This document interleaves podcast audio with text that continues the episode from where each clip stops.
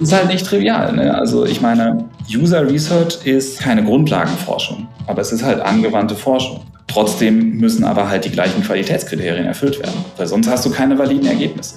Und wenn du keine validen Ergebnisse hast, dann triffst du falsche Entscheidungen. Und falsche Entscheidungen können dich halt super viel kosten. Hallo und herzlich willkommen zu dieser neuen Folge von UX Heroes, dem Podcast von Userbrain. Ich freue mich sehr, euch meinen heutigen Gast Max Speicher vorstellen zu können. Ursprünglich kommt Max aus der Informatik, ist aber bei Design und UX hängen geblieben, nachdem ihm zum ersten Mal klar geworden war, wie viel man bei Interfaces eigentlich falsch machen kann.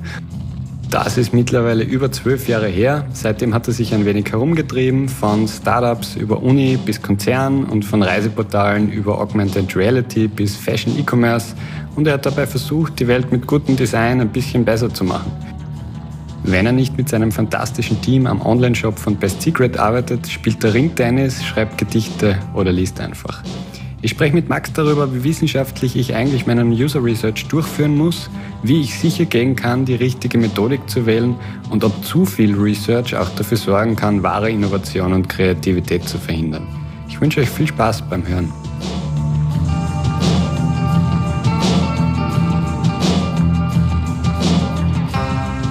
Max, ich habe in deinem Intro gehört, dass du bei UX hängen geblieben bist, als dir klar wurde, wie viel man bei Interfaces falsch machen kann. War das irgendein einschneidendes Erlebnis, das dazu geführt hat oder wie war das damals?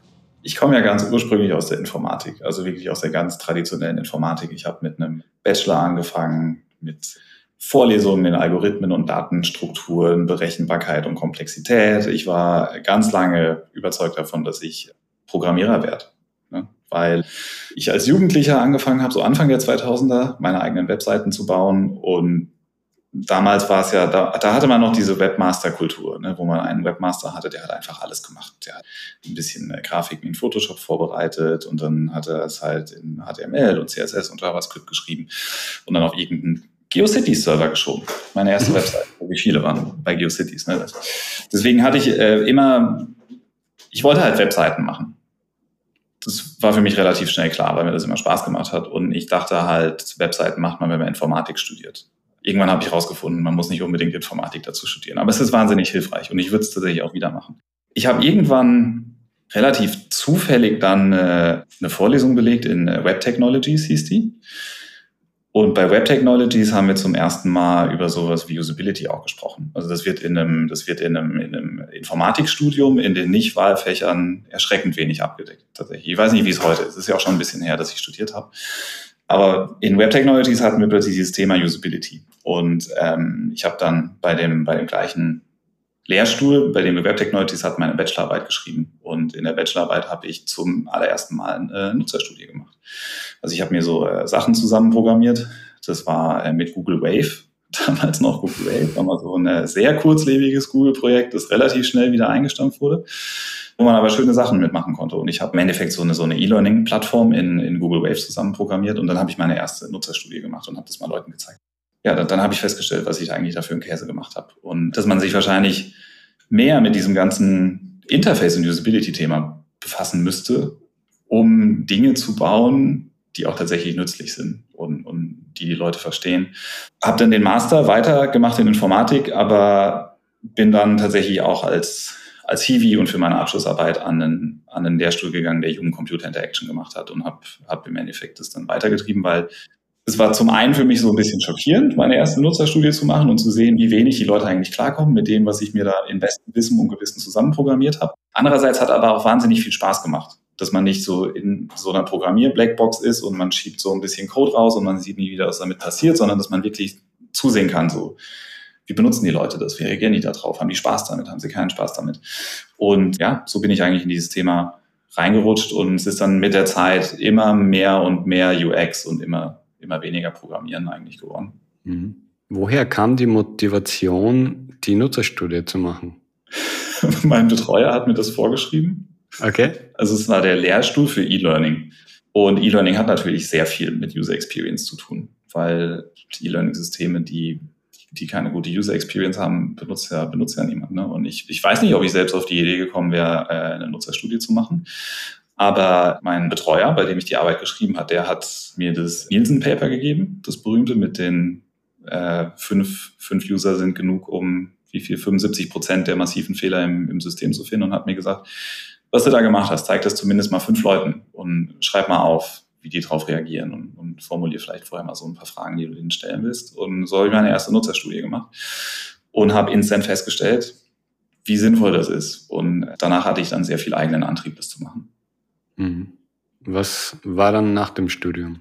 Nach dem Studium habe ich promoviert, wollte gerne in dem Bereich bleiben.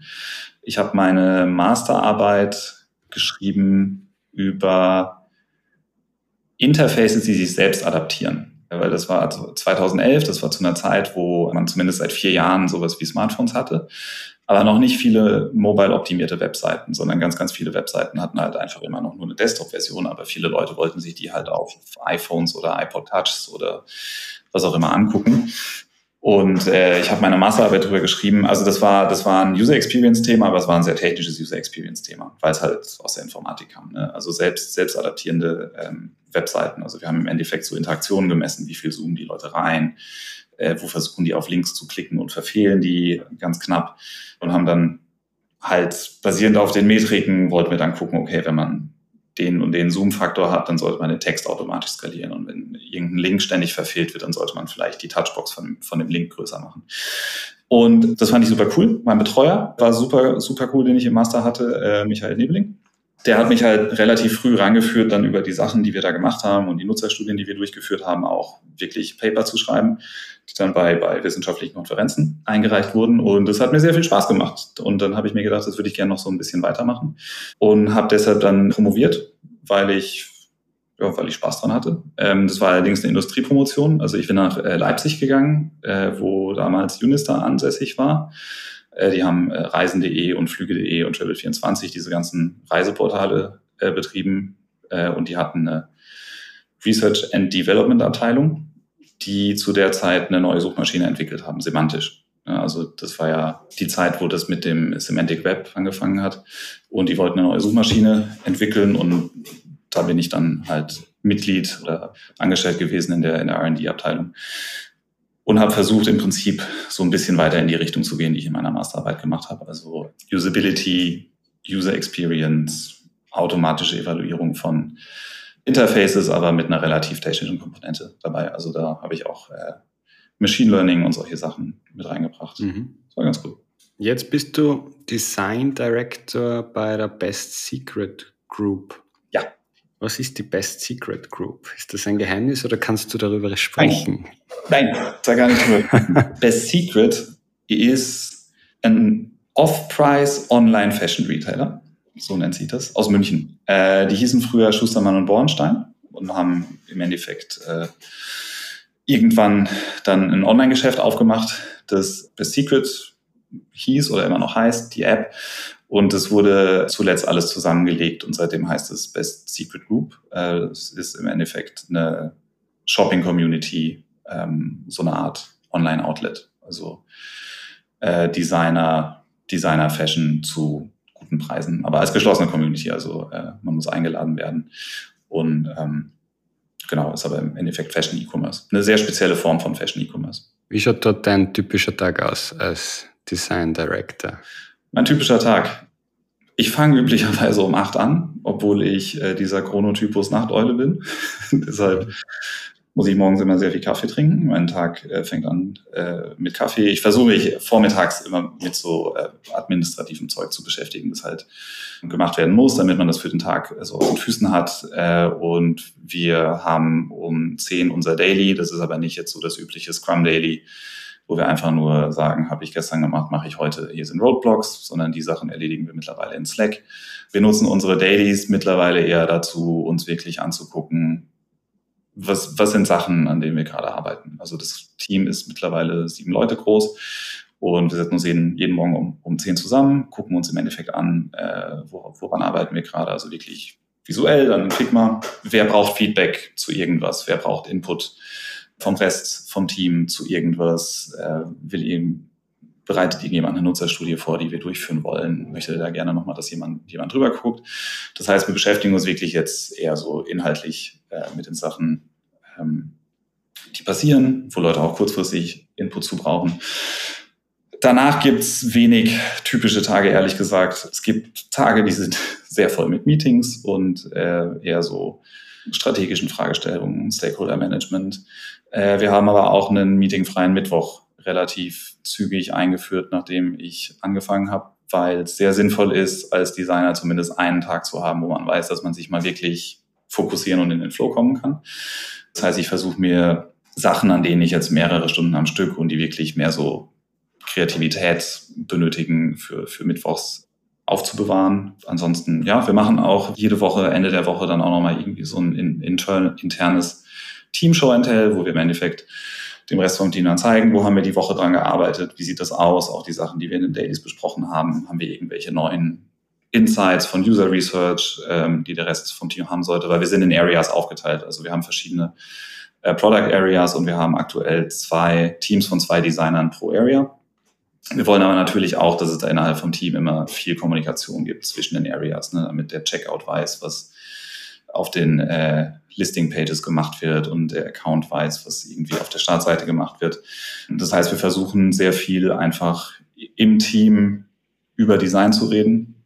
Ich habe jetzt natürlich administrativ mehr zu tun als wirklich ein, ein echter Designer. Also ich sehe mich auch immer noch als Designer, aber ich bin mittlerweile halt eine andere Art von Designer. Ne? Also ich designe weniger in Figma und ich designe halt mehr Workflows, Frameworks, äh, Prozesse, Präsentationen für Stakeholder, was sehr wichtig ist. Und versuche mich halt einfach um die Influence zu kümmern, die Design im Unternehmen hat. Das heißt, es gibt äh, Teams, die nach dem Produktbereich aufgeteilt sind. Checkout, Product Listing, genau. Etc. Also das ist ungefähr das Äquivalent von, von den Squads, die Spotify mhm. heißt bei uns Product Areas. Und äh, wir arbeiten halt in den Product Areas, aber wir versuchen das so wenig wie möglich zu Silos zu machen. Mhm. Ich habe im Vorfeld ein bisschen recherchiert zu dir und zu dem, was du so tust und so schreibst und habe einen Blogpost von dir gefunden. Und in dem Blogpost schreibst du, dass zu viel Research wahre Innovation und Kreativität hemmen kann, ja. weil man irgendwann einmal nur mehr Vorhandenes optimieren, anstatt dass man Neues kreieren. Ja. Wie groß, ja. ja.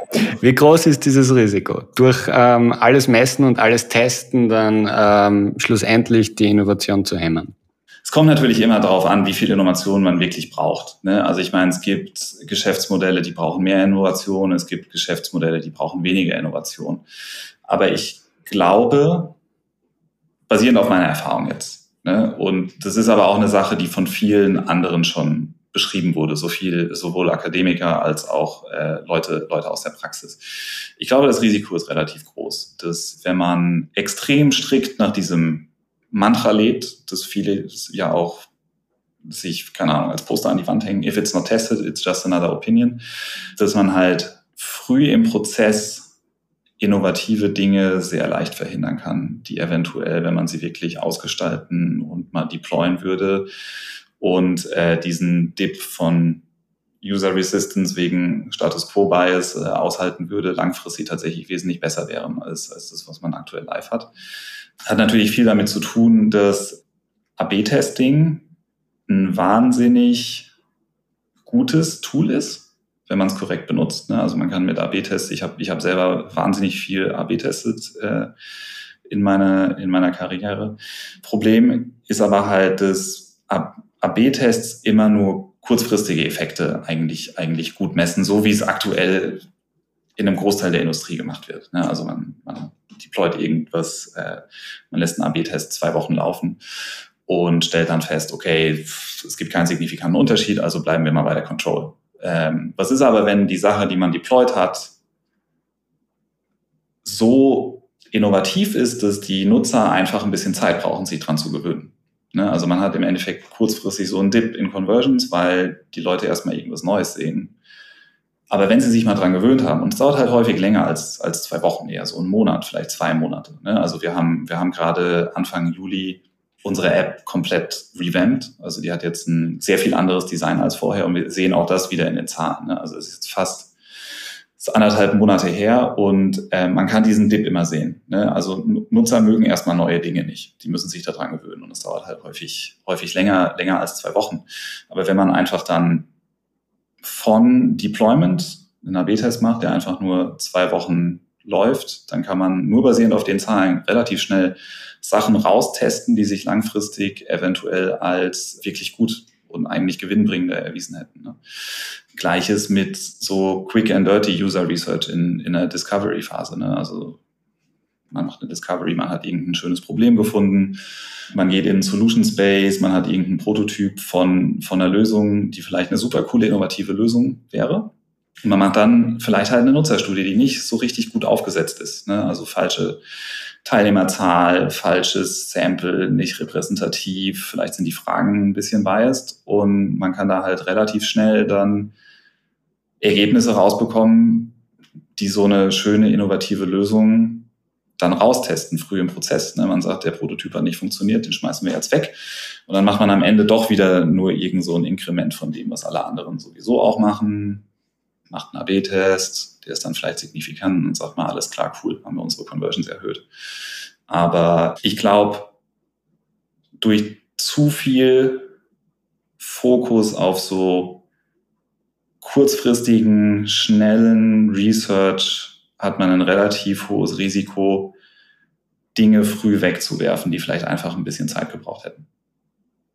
Aber wie gesagt, hängt natürlich auch vom Geschäftsmodell ab. Ne? Ein Unternehmen braucht vielleicht oder ist mehr darauf angewiesen, innovative Lösungen zu bringen, um äh, langfristig zu überleben. Andere Geschäftsmodelle sind vielleicht ähm, robuster und eher Usability getrieben und es ist gar nicht so wichtig, Innov Innovationen zu bringen. Aber Gefahr besteht grundsätzlich immer, dass man bei zu viel Fokus auf Kurzfristigkeit eventuell Sachen übersieht, die langfristig sehr viel besser sein können. Mhm. Hast du Erfahrung gemacht, wie man das verhindern kann? Also wie kann ich verhindern, dass ich zu früh gute oder potenziell gute Lösungen rausteste? Man muss sich halt erstmal fragen, ob man überhaupt eine bestimmte Sache zu dem Zeitpunkt schon testen muss. Also ich meine, es gibt auch, es gibt auch ganz, ganz viele Sachen, die, die müssen eigentlich gar nicht, gar nicht vertestet werden. Ne? Also ich meine, ich habe jetzt natürlich meine, meine Designerbrille auf, aber es gibt ja Universal Principles of Design. Ne? Ich habe das Buch auch hier liegen. Das ist mein Go-To-Buch, wo ich immer reingucke. Universal Principles of Design. Mhm. Das sind ja eigentlich Designprinzipien, die sollte jeder gute Designer verinnerlicht haben. Ne? Also Gestaltlaws, verschiedene Arten von, von Biases, Contour Bias, ne? Hollow Vacui und, und diese ganzen Sachen. Die sind ja schon in etlichen Studien immer und immer wieder belegt worden, dass die Effekte tatsächlich existieren. Ne? Dass Sachen mit abgerundeten Ecken freundlicher aussehen als Sachen mit, mit Winkeln, ne? also mit, mit, mit spitzen Ecken. Und äh, man daher halt spitze Ecken sehr gut dafür verwenden kann, Aufmerksamkeit auf irgendwas im Interface zu ziehen, wenn der Rest immer alles schön abgerundete Ecken hat. Ne? Also das sind halt so Designprinzipien, die sind eigentlich ja schon mit Daten belegt. Da muss man dann nicht nochmal eine Nutzerstudie machen, um herauszufinden, ob das mit den, mit den Spitzenecken jetzt äh, irgendwie, irgendwie funktioniert. Weil wenn die Studie dann äh, schlecht aufgesetzt ist, dann findet man vielleicht raus, okay, das wird nicht funktionieren, dass der äh, Button irgendwie mehr Aufmerksamkeit bekommt, wenn er, wenn er spitze Ecken hat, obwohl er es eigentlich würde. Das heißt, bei so, bei so Sachen kann man eigentlich dann halt, die muss man eigentlich nicht mehr testen. Da muss man auch einfach mal darauf vertrauen, dass gute Designer diese Principles kennen, dass die Principles halt quantitativ wieder und wieder schon belegt wurden und äh, man macht es dann einfach. Zweite Sache ist natürlich, sich vielleicht erstmal keine Zahlen angucken. Das ist ja das gleiche wie an der Börse. Das sagen ja auch alle. Ne? Also wenn du jetzt irgendeinen, irgendeinen schönen diversifizierten ETF kaufst, dann musst du den eigentlich kaufen und fünf Jahre liegen lassen und gar nicht irgendwelche Kurse angucken. Und du guckst dir erst nach fünf Jahren mal deine Kurse an weil man weiß, dass die Schwankungen kurzfristig halt so groß sind, dass du vielleicht nach zwei Wochen bei minus 15 stehst, aber nach fünf Jahren solltest du dann zumindest nach der Theorie bei plus, ich weiß nicht wie viel, plus sechs pro Jahr, also plus 30 Prozent oder irgendwie sowas stehen. Und vielleicht muss man sich bei AB-Tests oder bei jeder Art von User Research, die über einen längeren Zeitraum läuft, äh, erstmal zwingen, genau das Gleiche zu machen. Weil ich auch weiß, dass es total verlockend ist, ein Also ich rede jetzt sehr viel von AB-Tests, aber AB-Tests stehen jetzt im Endeffekt repräsentativ für jegliche Art von quantitativen Research, die man machen kann. Ich weiß, dass es total verlockend ist, einen AB-Test live zu stellen und dann am nächsten Tag in die Zahlen zu gucken und am übernächsten Tag in die Zahlen zu gucken und nach fünf Tagen in die Zahlen zu gucken und wenn die Zahlen dann schlecht aussehen, dann wird man halt relativ schnell nervös und dann fangen Diskussionen an mit, oh, sollte man das nicht lieber abschalten, uns gehen die Conversions verloren. Ne? Und ähm, eventuell muss man so einen AB-Test von einer Sache, wo man vorher schon weiß, okay, das ist innovativer, das macht keine andere Webseite so. Unsere User kennen das definitiv noch nicht, vielleicht brauchen die so ein bisschen Zeit, sich einfach mal zwingen, mal mindestens zwei Wochen lang einfach keine Zahlen anzugucken, sondern es einfach nur laufen zu lassen. Und dann guckt man irgendwann in Woche drei mal in die Zahlen und guckt, wie das aussieht. Und sich sowieso dazu zu zwingen, ein bisschen von vornherein zu unterscheiden, okay, was sind Sachen, wo wir sowieso einen kurzfristigen Effekt erwarten? Da macht man dann einfach seine schönen 14 Tage AB-Tests. Was sind aber halt so Sachen, wo wir sowieso schon die Hypothese haben, es gibt wahrscheinlich einen Status Quo-Bias und die Leute brauchen ein bisschen. Und wenn es einen guten Effekt gibt, ist der wahrscheinlich eher erst nach einer, nach einer Zeit zu sehen. Dann sowieso auch von vornherein mal zu sagen, okay, dann machen wir einen AB-Test oder irgendeine quantitative Maßnahme, die halt mal einen Monat läuft oder zwei Monate. Und wir lassen uns von so kurzfristigen Zahlen erstmal nicht verunsichern, auch wenn die, wenn die vielleicht nach unten gehen. Weil jeder, die im, in der Theorie diesen Dip kennt, ne, also ich habe das auf vielen Konferenzen auch schon gesehen, in, in vielen Slide-Decks, dieser Graph, ne, dass man sagt, hier ist der Status quo, man macht eine innovative Lösung, das geht erstmal nach unten und dann geht es irgendwann rauf und ist am Ende besser als der Status quo. Äh, viele Leute sind sich dieses Effekts bewusst im Design, im Research, im Produktmanagement und trotzdem gucken dann halt alle irgendwie nach ein paar Tagen oder nach einer Woche in die Zahlen und dann ist da irgendwas rot und dann werden die nervös und dann wird über irgendwelche Rollbacks diskutiert. Also man muss sich dazu zwingen, äh, den Bias auszuhalten und sich an seinen Plan zu halten. Mhm. Stichwort Plan. Du hast jetzt erwähnt, na gut, man sollte vielleicht nicht alles testen oder es ist nicht notwendig, alles zu testen. Ähm, wenn man sich dann den Grundregeln der Gestaltung oder der menschlichen Wahrnehmung bewusst ist, muss man vielleicht Standardelemente nicht mehr testen. Aber beim Testen selbst, ich habe beobachtet, dass bei unserem Remote Testing Service uh, Userbrand die Leute auch teilweise sich sehr schwer tun, einfach anzufangen uh, mit dem ganzen Testen, weil sie der Meinung sind, es muss alles super wissenschaftlich ablaufen. Ansonsten sind die Ergebnisse wertlos. Mhm. Wie wissenschaftlich sollte mein Research sein dafür, dass ich Ergebnisse rausbringe, die auch, äh, denen ich auch vertrauen kann. Gegenfrage muss sein, was bedeutet in dem Fall wissenschaftlich? Weil ich würde fast argumentieren, wenn es nicht wissenschaftlich ist, in dem Sinne, dass man zuverlässige, valide, objektive Ergebnisse bekommt, dann ist es auch kein Research. Mhm. Ich würde grundsätzlich sagen, also wenn wir jetzt einfach mal sagen, wissenschaftlich bedeutet, dass man valide Ergebnisse mit den richtigen Methoden zu einer, zu einer, zu einer guten Fragestellung bekommt. Ja? Dann muss wissenschaftlicher oder, oder User Research, den man so als, als wissenschaftlich bezeichnen würde, weder kompliziert noch teuer sein. Also es geht, im, es geht im Endeffekt ja einfach nur darum, zu einer gegebenen Fragestellung, die man hat, die richtige Methode auszuwählen. Dann braucht man ein gutes Sample in der richtigen Größe. Also man muss die richtigen Teilnehmer für eine Studie auswählen. Man muss schauen, dass man die Dinge misst, die man auch wirklich messen möchte. Also wenn man Usability messen möchte, sollte man kein keine UX-Metrik dafür verwenden oder, oder Conversions oder, oder AOV. Ne? Also ich meine, es gibt da bestimmte Korrelationen, aber es sind halt keine Metriken für Usability. Man muss zusehen, dass man die richtige Sache misst. Und man muss einfach zusehen, dass keine Biases drin sind. Also man muss systematischen Bias eliminieren, äh, unsystematischen Bias und dann am Ende ähm, Inferential Errors, also dass man aus, aus den Daten, die man sieht, auch die richtigen Schlüsse zieht. Ne? Und das klingt erstmal kompliziert, muss es aber überhaupt nicht sein weil eine von diesen berühmten Nielsen-Studien mit fünf Teilnehmern, bei der man mal schnell eine relativ simple Usability-Frage für irgendein digitales Produkt klärt, kann halt all diese Sachen erfüllen.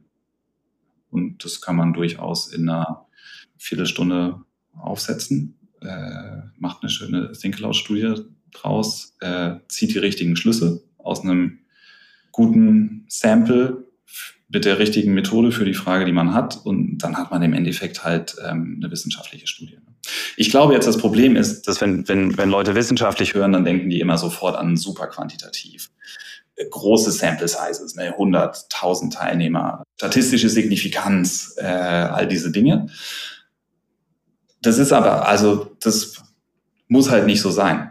Ne, ich war ja, ich war ja auch äh, lange an der Uni und äh, da haben wir tatsächlich wissenschaftliche Forschung gemacht, teilweise in äh, qualitativen Interviews mit vier Teilnehmern. Wenn man wirklich gute und die richtigen Teilnehmer hat für eine gegebene Fragestellung und man, man macht wirklich gute qualitative Tiefeninterviews, dann reichen die vier Teilnehmer halt. Ne? Und wir haben äh, auch dann nichts Quantitatives gemacht. Und da kann man Ergebnisse rausbekommen, die werden dann in einem Research Paper veröffentlicht bei einer wissenschaftlichen Konferenz. Also ist es in dem Sinne ja, ja wissenschaftlich. Ne? Das heißt, ja, wissenschaftlich muss weder kompliziert noch teuer sein. Ähm, das Wichtige ist, die richtige Methode für seine Frage. Also erstmal die richtige Fragestellung rauszufinden. Ne? Weil wenn ich sage, äh, es muss nicht alles getestet werden, dann meine ich, dann, dann, dann bin ich äh, gedanklich häufig im Solution Space, ne? weil es, es werden halt häufig Lösungen nochmal vertestet, die eigentlich in dem Fall nicht vertestet werden, werden müssen. Und die Ressourcen, die man da spart, indem man Lösungen vertestet, die eigentlich, wo man sich das halt sparen kann, sollte man lieber rein investieren, das richtige Problem zu finden, ne? die richtige Fragestellung. Wenn man dann aber zu der, zu der Fragestellung die richtigen, die richtigen Methoden findet, ein gutes Sample von Teilnehmern, und äh, zusieht, dass man halt keine Biases da drin hat, wie man die Studie durchführt, dann ist man, ist man eigentlich gut. Und das ist, äh, muss halt, muss halt nicht so aufwendig sein, dass man, dass man nicht weiß, wo man anfangen muss. Kann jeder User Research machen? Es kann auf jeden Fall jeder lernen, User Research zu machen, der die Anforderungen erfüllt, die ich eben aufgezählt habe. Eine sehr politische Antwort, finde ich gut. ist halt nicht trivial. Ne? Also ich meine, User Research ist halt ist keine Grundlagenforschung, aber es ist halt angewandte Forschung. Ne? Also im Endeffekt verwenden wir in der Industrie genau die gleichen Methoden, die auch an irgendwelchen HCI-Lehrstühlen an der Uni verwendet werden. Ne? Also die, die Fragestellungen sind halt andere, ne? weil es eben angewandte Forschung ist und keine, keine Grundlagenforschung. Trotzdem müssen aber halt die gleichen Qualitätskriterien erfüllt werden, weil sonst hast du keine validen Ergebnisse. Und wenn du keine validen Ergebnisse hast, dann triffst du falsche Entscheidungen. Und falsche Entscheidungen können dich halt super viel kosten. Und das kann man aber lernen. Ne? Also es ist, es gibt da gute Checklisten, es gibt, es gibt gute Kurse und man muss sich ein bisschen reinfinden, weil es halt wahnsinnig viele Methoden gibt und wahnsinnig viele Plattformen pro Methode. Aber grundsätzlich finde ich, das kann jeder lernen. Und wenn man es gelernt hat, dann kann man es auch gut durchführen, so dass man halt belastbare Ergebnisse aus gut aufgesetzten Studien bekommt. Das, ähm, die größte Schwierigkeit, die ich gesehen habe, ist, wir machen, wir machen bei uns zusammen mit unserem Marktforschungsteam oder Consumer Insights Team ähm, regelmäßig User Research Trainings halt für jeden, der, der daran interessiert ist. Und die größte Schwierigkeit ist tatsächlich, Research-Fragen zu formulieren, die möglichst frei von irgendwelchen Biases sind und dann die richtige Methode zu finden.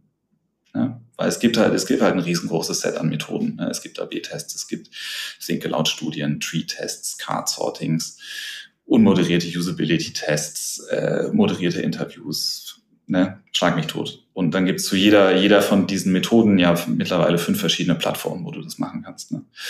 Und was wir als Hilfestellung da immer ganz gern geben, ist, wir haben so Kategorien von Fragen gemacht, ne? weil jede, weil jede Research-Frage, die man so üblicherweise hat im E-Commerce, ne, das ist natürlich sehr E-Commerce-spezifisch, fällt halt in so eine grobe Kategorie von Fragestellungen. So können User das und das finden? Verstehen User eine Struktur? Entspricht irgendwas dem mentalen Modell von irgendwelchen Usern? Ne? Und wenn man dann für seine Frage rausfindet, in welche Kategorien von Fragestellungen das eigentlich fällt, haben wir einfach so ein schönes Diagramm, das diese Kategorien von Fragestellungen auf die verschiedenen Methoden mappt. Und das ist ein ziemlich guter Mechanismus, womit man schon mal ganz viel falsch aufgesetzten Research verhindern kann. Zum Beispiel. Wenn man mit einer falschen Fragestellung ganz am Anfang schon anfängt und dafür dann im Zweifel noch die falsche Methode wählt, dann ist der Rest eigentlich auch egal. Dann kriegt man da halt keine validen Insights raus. Ne? Aber wenn man schon mal eine gute Fragestellung hat und dafür die richtigen Methoden auswählt, dann braucht man halt nur noch äh, ein ordentliches Sample und äh, möglichst wenig Bias in der Durchführung der Studie. Und dann kann jeder so wissenschaftliche, wissenschaftlichen User Research eigentlich machen. Klar, absolut. Aber man ist halt auf, nee, schon auf Leute angewiesen, die sich damit schon ein bisschen länger beschäftigen, um halt diese Art von Hilfestellung und QA auch zu geben. Mhm. Das kann man, glaube ich, schlecht wegdiskutieren. Was sind aus deiner Erfahrung die größten Fehler, die da passieren? Falsche Methode. Also erstmal lösungsorientiert denken. Also mit einer Lösung anfangen. Ne, weil, man, weil man das auf irgendeiner Webseite gesehen hat, die man cool findet, oder weil man das aus einem früheren Job mitgebracht hat. Oder weil man irgendeine coole Idee hatte, in die man sich dann verliebt hat und dann mit einer Lösung anfangen, ohne das Problem vorher zu klären. Ne? Weil äh, ich habe hier eine coole Idee für eine Lösung. Funktioniert diese Lösung mit unseren Usern? Ist halt keine gute Forschungsfrage. Ne? Die Forschungsfrage muss immer sein, löst meine Idee ein echtes Problem? Und welches Problem ist es? Ne? Das muss immer das sein, womit man anfängt. Klassischer Double Diamond. Erst das richtige Problem finden, dann die richtige Lösung finden. Das heißt, wenn man, wenn man von hinten anfängt, dann, dann ist es immer schon mal, immer schon mal ganz schlecht. Ne? Und dann halt eine, die, die falsche Fragestellung zu haben und dafür die falschen Methoden zu nehmen. Ja, also ähm, ich habe ich hab in, in meiner bisherigen Karriere ganz, ganz, ganz häufig gesehen, dass Leute eine quantitative Fragestellung mit irgendeiner qualitativen Methode lösen wollten. Einfach weil es die einzige Methode ist, die sie kennen. Ne? Also ganz, ganz viele haben halt 99 äh, Prozent von dem, was sie an Berührungspunkten mit User Research hatten, waren vielleicht moderierte Interviews, weil ne, in manchen Unternehmen sehr, sehr viel moderierte Interviews gemacht werden. Du kannst aber halt nicht alles mit moderierten Interviews beantworten. Aber dann hast du halt so eine, ähm, wie heißt der Bias? Deformation professionell. Ne? Also wenn das einzige Tool ist, das du hast, ist ein Hammer, dann sieht halt alles aus wie ein Nagel. So, ne? Das heißt, eine quantitative Fragestellung, du hast Leute, die haben bisher ganz, ganz viel qualitative, moderierte Interviews gemacht, dann wollen die alles mit moderierten Interviews beantworten. Klappt aber halt nicht bei so einer Fragestellung wie, würden unsere Kunden das wirklich kaufen? Da ist es besser, du machst einen Fake-Door-Test und, und sammelst wirklich halt Behavioral Data im echten Produkt. Ne, oder qualitative Fragestellungen mit, mit einer quantitativen Methode beantworten zu wollen. Also warum benutzt kein Mensch unsere Account-Seite? Ja, lass mal einen AB-Test machen. Also kannst du irgendwie so zusammenpuzzeln, dass es so wirkt, als könnte, könnte eine quantitative Methode das dann beantworten, aber dann, dann kriegst du halt keine belastbaren Ergebnisse. Also die, die zwei Sachen machen wahrscheinlich 80 Prozent von Fällen aus, wo, wo, wo man, wo User Research gemacht wird, der dann halt zu schlechten Ergebnissen führt und man sich das eigentlich hätte sparen können. Mhm. Wie kann ich am besten lernen, die richtige Methode auszuwählen, außer natürlich in deinem super Cheat Sheet nachzuschauen, dass es da gibt? Lesen, viel lesen, weil es einfach sehr, sehr viele Methoden gibt. Es gibt aber auch sehr viele gute Quellen dazu, die das erklären. Also ich, ich bin ganz persönlich, also das ist jetzt tatsächlich biased, aber ich bin persönlich großer Fan von äh, Nielsen Norm. Die haben sehr viele, sehr gute Ressourcen, wo es auch um qualitativ versus quantitativ geht und dann ähm, wel welche Methode für was. Ne? Also man muss den Unterschied verstehen zwischen qualitativ und quantitativ. Das ist ganz wichtig. Man muss den Unterschied verstehen zwischen generativem und evaluativem Research. Ne? Also generativ im Sinne von äh, Problem Space aufmachen und evaluativ im Sinne von, von Lösungen evaluieren. Ne? Das sind so die zwei wichtigsten Dimensionen eigentlich. Und dann ähm, gibt es noch eine dritte, das ist dann Attitudinal versus Behavioral. Ne? Das hat so einen gewissen Overlap mit, mit den anderen beiden.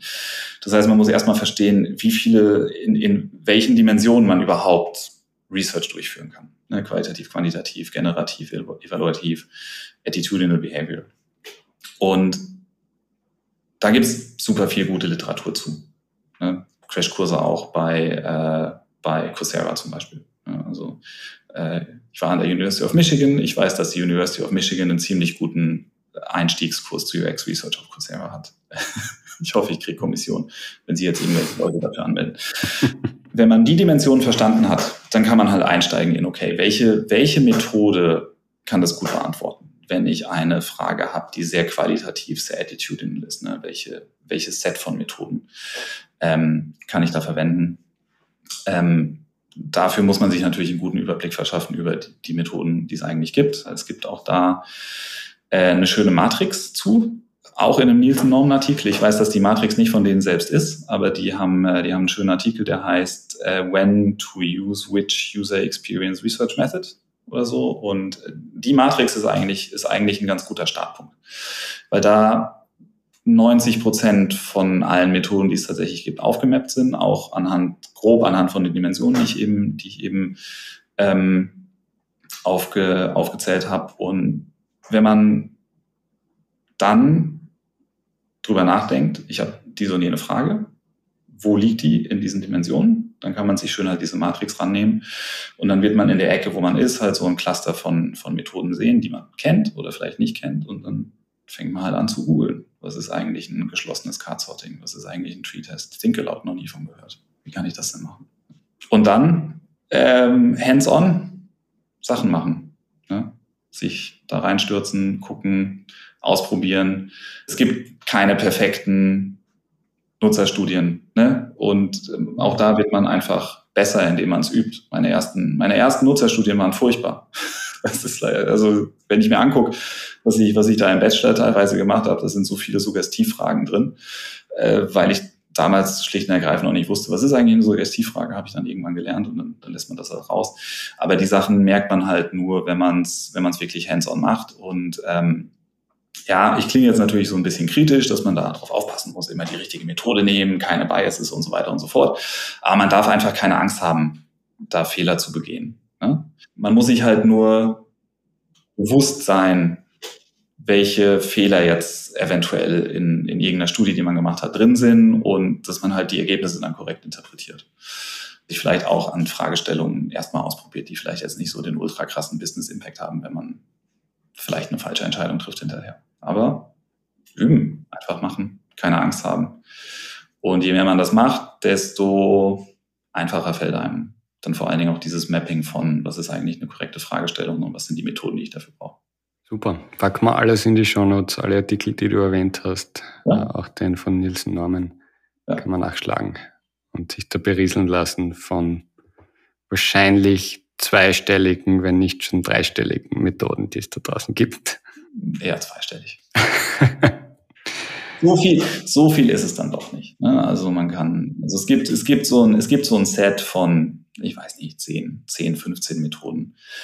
Mit denen kann man 99,99 Prozent von allen Fragestellungen, die man halt in so einem Industriesetting hat, eigentlich ganz gut beantworten.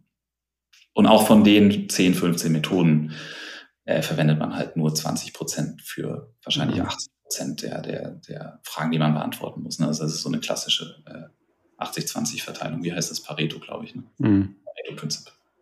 Super. Gibt es noch was, was du loswerden möchtest? Macht Research. Während ich nämlich gesagt habe, man muss nicht zu allem Research machen, sehe ich auch ganz, ganz, ganz viele Sachen, wo man dringend Research machen müsste. Und da wird es dann halt nicht gemacht.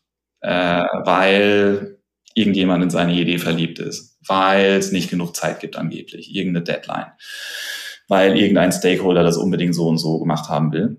Wo es, wo es da aber dann tatsächlich dringend notwendig wäre, die richtigen Insights zu sammeln. Und das ist manchmal schwer als kleiner Researcher oder kleiner Designer ohne viel Einfluss in einem Unternehmen, sich da durchzusetzen. Aber das sind genau die Situationen, wo man halt drauf bestehen muss. Äh, ne? Und so dafür dann dieses alibimäßige Testen von irgendwelchen Sachen, die sowieso Common Sense sind, das kann man dann so ein bisschen, bisschen rauscutten und die Ressourcen einfach da verwenden, wo sie wirklich gebraucht werden. Mhm.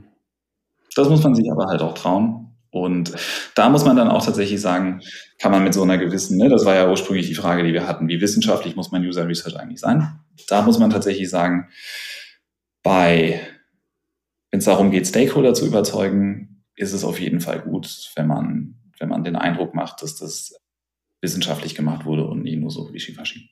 Hm. Wo findet man dich am besten? Auf meinem Balkon in Barcelona. ja, ja, im Internet, ich weiß, ich weiß.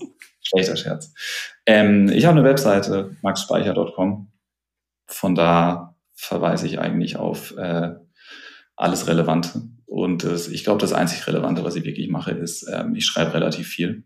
Also ich lese nicht nur Artikel, sondern ich versuche auch, äh, mich da selbst zu betätigen und die veröffentliche ich alle auf Medium. Da kann man die lesen. Äh, wenn man zu faul ist, ab und zu in Medium reinzugucken, dann habe ich auch ein Newsletter, wo ich dann drüber informiere, wenn ich irgendwo was Neues publiziert habe. Also ich veröffentliche nicht alles auf Medium, sondern ich äh, schreibe auch manchmal Sachen für ähm, Magazine, ACM Interactions, äh, Smashing Magazine, solche Sachen. Äh, wenn man da up to date bleiben will, dann gibt es einen kleinen Newsletter, wo ich einfach die Leute dann nur anpinge, so hey, ich habe hier einen neuen Artikel über ein cooles Thema, kann man da und da lesen. Und das findet man alles auf, genau, auf maxspeicher.com. Super packen wir auch in die Show Notes. Vielen, vielen Dank, Max. Sehr gerne. War großartig. Ähm, sind wir sehr, sehr tief eingestiegen in das ganze Research-Thema. Ich könnte noch viel tiefer, aber ich glaube, für den Anfang reicht es. machen wir eine Session zweimal. Genau, machen wir vielleicht nochmal einen Deep Dive. Super. Danke, danke. Ich hoffe, ihr fandet diese Folge nützlich. Wenn ihr auch die nächsten nicht verpassen wollt, abonniert die X-Heroes doch auf Spotify, Apple oder eurem Lieblingspodcaster. Ihr könnt uns dort auch bis zu 5 Sterne als Bewertung dalassen. Wenn ihr Fragen oder Feedback habt, lasst uns doch eine Sprachnachricht auf ux-heroes.com da und wir beantworten sie mit etwas Glück in einer der nächsten Folgen. Das war ux-heroes.com. Ihr findet mich auf LinkedIn unter Markus Birker oder schickt mir eine E-Mail auf markus.userbrand.com. Bis bald bei UX Heroes.